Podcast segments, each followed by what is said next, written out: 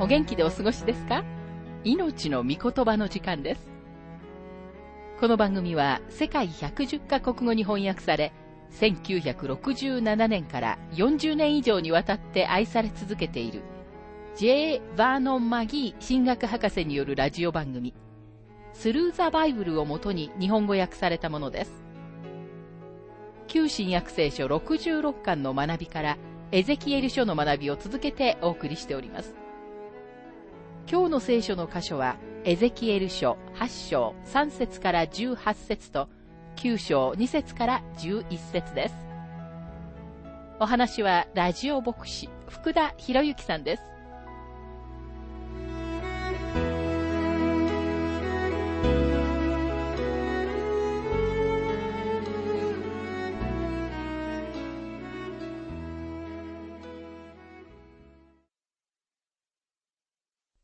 エゼキエル書8章の学びをしていますが、3節から4節するとその方は手の形をしたものを伸ばし、私の髪の房を掴んだ。すると霊が私を地とテントの間に持ち上げ、神々しい幻のうちに私をエルサレムへ携え行き、妬みを引き起こす妬みの偶像のある、北に面する内庭の門の入り口に連れて行った。なんとそこには、私がかつて谷間で見た姿と同じようなイスラエルの神の栄光があった。この章には、栄光が去ったことの完全な幻は書かれていません。ここでは、私たちは栄光を見ます。そしてその後、人々が神様に立ち返らなかったので、栄光は宮から上に上がり、町の上空の東の方に行って、そこで待ちます。十章までは、栄光が最終的に去ることを見ることはありません。マナセの統治の後には、主の栄光が宮にあったという証拠はどこにもないと思います。この幻は神様が憐れみ深いことを示すためにエゼキエルに与えられました。神様は立ち去ることを嫌って、イスラエルの人々がご自分に立ち返りさえすれば、救う準備ができておられました。神様は憐れみ深く、また神様は愛のお方です。でも同時に神様は義であり、正しい神様です。神様はご自分に矛盾することを許可することはおできになりません。今日神様はあなたの義やあなたの完全さによってあなたを救うことはおできになりません。あなたには神様に完全だと言って示すことのできるものは何一つないのです。神様は義ではないものは何一つお受けになれないのです。ですから神様は人間のための贖いを用意されました。ですから私たちは主イエス・キリストにある信仰によって神様の道を通って神様の身元へ行かなければならないのです。しかしもしそのようにしないなら私たちには神様に反抗する古い性質があるので神様はそのようなことをお許しにはなりません。エゼキエル書8章の5節その方は私に仰せられた。人の子よ、さあ、目を上げて北の方を見よ。そこで私が目を上げて北の方を見ると、北の方の祭壇の門の入り口に妬みの偶像があった。宮は汚されています。もはや人々は生ける誠の神様を礼拝せず、最初の二つの戒めを破っています。エゼキエル書8章の7節から9節それからこの方は私を庭の入り口に連れて行った。私が見ると壁に一つの穴があった。この方は私に仰せられた。人の子よ、さあ壁に穴を開けて通り抜けよ。私が壁に穴を開けて通り抜けると、一つの入り口があった。この方は私に仰せられた。入って行き、彼らがそこでしている悪い忌み嫌うべきことを見よ。もしもエゼキエルがただ自分の霊においてだけそこにいたのなら、どうやって穴を通り抜けることができたのでしょうかまた霊はどうやって穴を掘ることができるのでしょうかしかし彼が霊であったのなら、彼は穴を掘る必要はなかったのです。ですから私はエゼキエルが実際にそこにいたと信じています。彼はそこで穴を掘り、明らかに地下かホラー穴に連れて行かれたのだと思いますと、マギー博士は述べています。さて、そこで彼は何を見つけたのでしょうかエゼキエル書8章の10節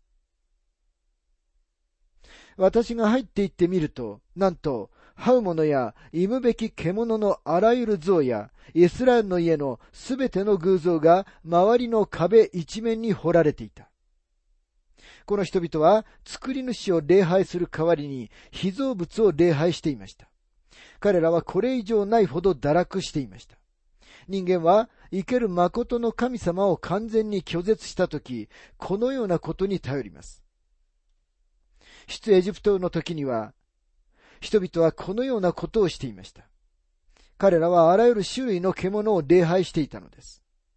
だからこそ、エジプトに対する災害が、エジプトの様々な神々に向けられたのです。ローマ人への手紙一章には、次のように書かれています。ローマ人への手紙一章の二十一節それゆえ彼らは、神を知っていながら、その神を神として崇めず、同じく25節それは彼らが神の真理を偽りと取り替え、作り主の代わりに作られたものを拝み、これに仕えたからです。作り主こそ、とこしえに褒めたたえられる方です。これはイスラエルが自分の周りの国々と同じレベルにまで落ち、もはや生ける誠の神様のための証にはなっていなかったことを意味します。そのために神様は宮を破壊されるのです。エゼキエル書8章の11節から12節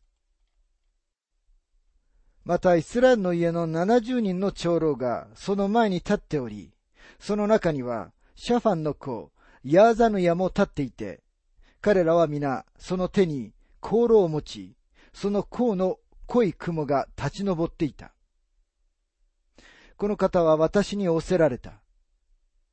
人の子よ、あなたはイスラエルの家の長老たちがおのおの、暗いところ、その石像の部屋で行っていることを見たか。彼らは、主は私たちを見ておられない。主はこの国を見捨てられた、と言っている。ご覧のように彼らは神様を追い出してしまったのです。彼らは神様は自分たちを見てはおられないと言いました。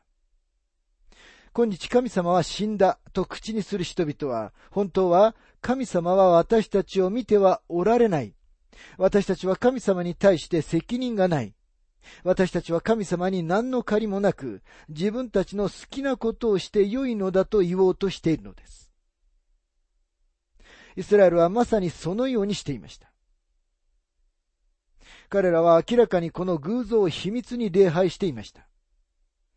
よく秘密結社の支部という言い方をしますが、彼らは確かに宮の中にその支部を持っていたのです。今の時代、信者の体が神様の地上における宮です。神様は今、あなたの頭や心の中で起こっていることをご覧になって、喜んでおられるでしょうかエゼキエル書8章の13節から15節さらに私に仰せられた。あなたは、なおまた、彼らが行っている大きな忌み嫌うべきことを見るだろう。ついでこの方は私を主の宮の北の門の入り口へ連れて行った。するとそこには女たちがタンムズのために泣きながら座っていた。この方は私に仰せられた。人の子よ、これを見たであろうが、あなたはなおもまた、これよりも大きな忌み嫌うべきことを見るだろう。女たちがタンムズのために泣きながら座ったと書かれていますが、そこではとんでもないことが起こっていました。タンムスとはバビロンのドゥーム時、つまり春の植物の成長の神でした。この偶像は秋と冬には死んで地獄に下り、毎年次の夏には蘇ることになっていました。この神はフェニキアで礼拝されており、アフロディテが愛した美少年、タンムズに相当するアドニムのいるギリシャに広がりました。泣いている女たちはこの神の死を祝っていたのです。タンムズ礼拝は実際自然崇拝であり、全くひどい不道徳な儀式に結びついていました。エゼキエル書8章の16節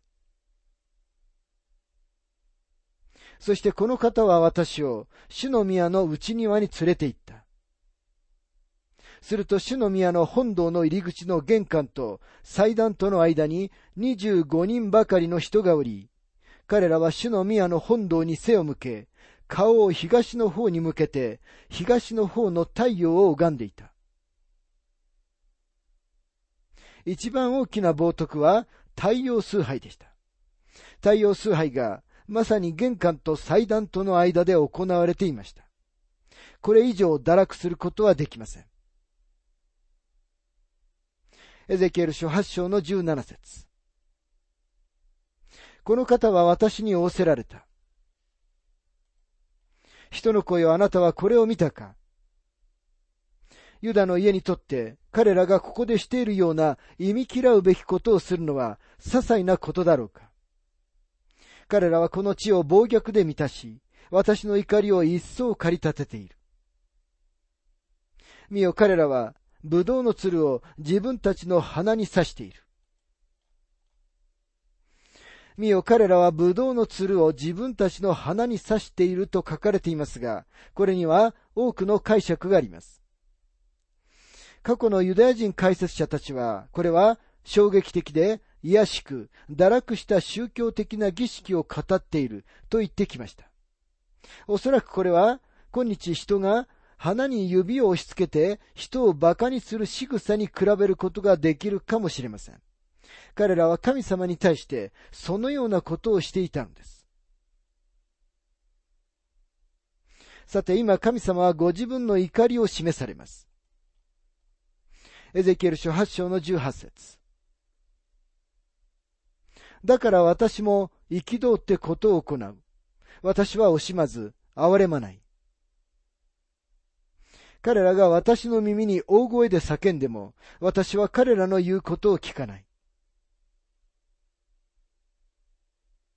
イスラエルは一線を越えてしまったのです。これよりも堕落することはできません。そして神様は今彼らを裁かれます。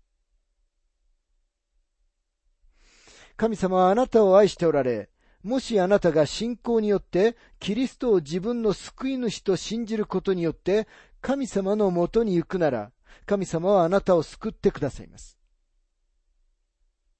しかし神様は同時に裁きをされる正義のお方です。神様は神聖で義なる神様で、そのことについて弁解されるようなことはありません。ですから私たちはパウロと共に次のように言うことができます。ローマ人への手紙9章の14節神に不正があるのですか？絶対にそんなことはありません。神様はなさることすべてにおいて正しいのです。もし神様が誰かを裁かれるなら、そうされることは正しいのです。さて、エゼキエル書9章の学びに入りますが、9章では、シェキナの栄光がエルサレムの宮を離れる準備をします。マナセの時代からシェキナの栄光は宮に出たり入ったりしていたと思います。神様は憐れみ深いお方です。神様は気難しい気分で民を見放されるようなことはなさいません。神様は辛抱強く、誰一人として滅びることを望んではおられないのです。エゼキエル書9章の2節から3節見ると6人の男が、おのおのを打ち壊す武器を手に持って、北に面する上の門を通ってやってきた。もう一人の人が天布の衣を着、腰には初期の筆入れをつけて、彼らの中にいた。彼らは入ってきて、聖堂の祭壇のそばに立った。その時、ケルブの上にあったイスラエルの神の栄光が、ケルブから立ち去り、神殿の敷居へ向かった。それから腰に初期の筆入れをつけ、天布の衣を着ている者を呼び寄せて、六人の男が上の門を通ってやってきたと書かれていますが、この六人の男たちは見つかりです。他にはどのような説明も見つかりません。見つかりたちはこの世の裁きのために神様に用いられます。彼らはイスラエルと結びついており、教会とは関係がありません。ペンテコステの日に精霊が下られましたが、それは見つかりたちではありません。そして主イエス・キリストがこの世から教会を連れ出すために来られるとき、見つかりたちは主と共に来ることはありません。でも主がこの地上にご自分の御国を建てられるときには、主はご自分の見つかりたちを先に使わされます。また13章の41節には次のように書かれています。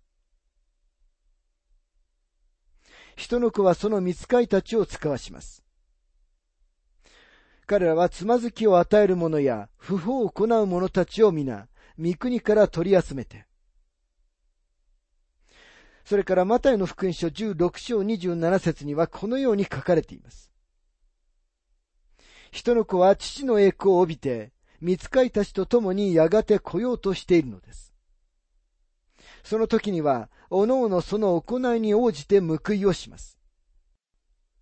最後にパウロは次のように書いています。第二テサロニケ一章の七節から八節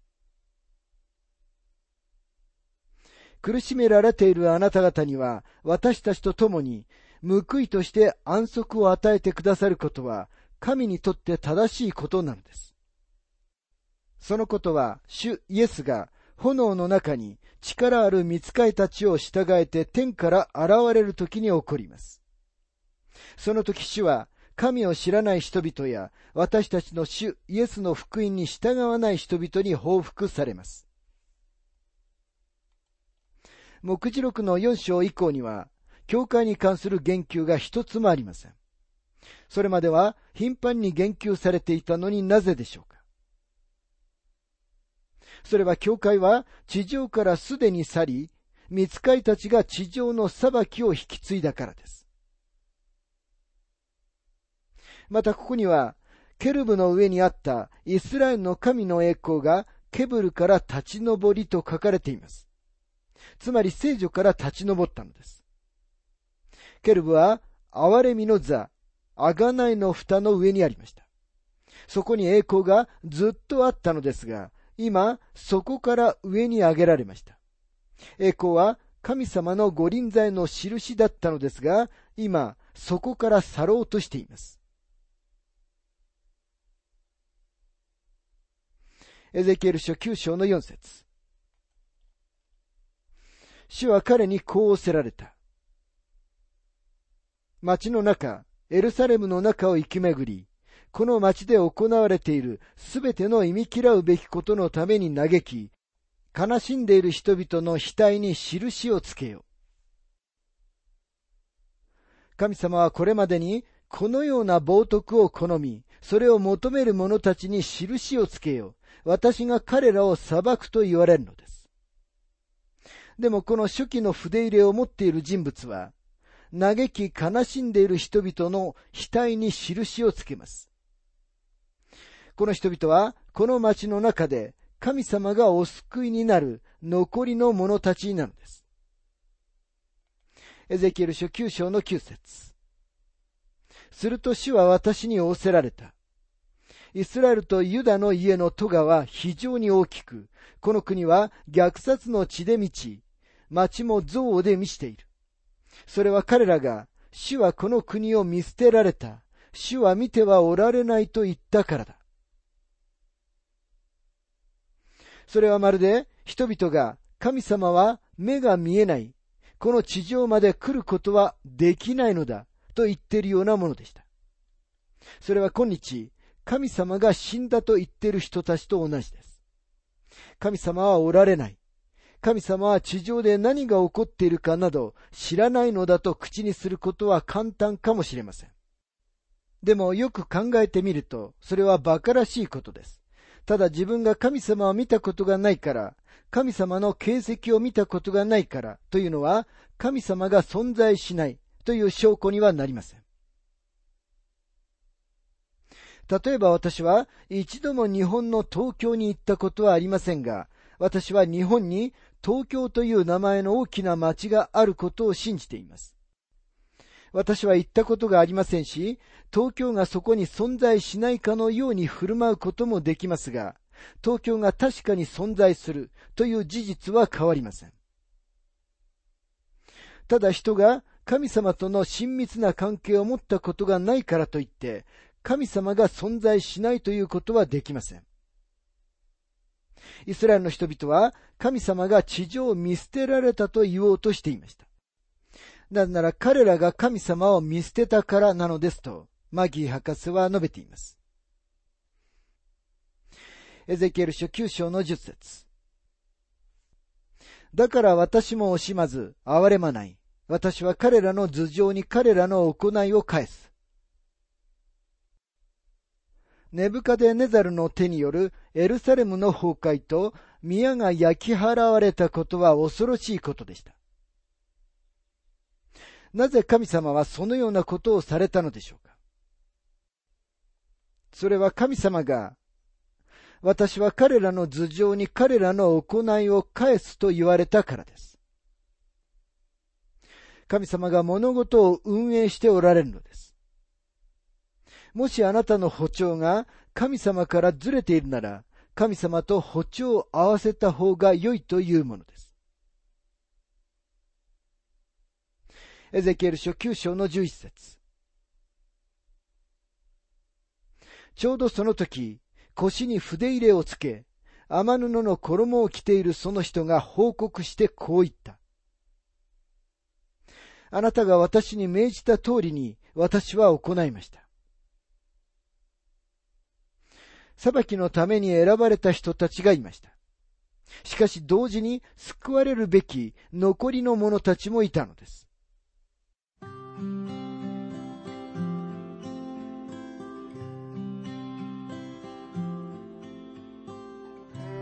命の御言葉お楽しみいただけましたでしょうか？今回は栄光の幻というテーマでエゼキエル書8章3節から18節と9章2節から11節をお届けしました。お話はラジオ牧師福田博之さんでした。なお、番組ではあなたからのご意見、ご感想、また聖書に関するご質問をお待ちしております。お便りの宛先は、郵便番号592-8345大阪府堺市浜寺昭和町4-462浜寺聖書協会命の御言葉の係。メールアドレスは全部小文字で ttb.hbc.gmail.com です。どうぞお気軽にお便りをお寄せください。それでは次回までごきげんよう。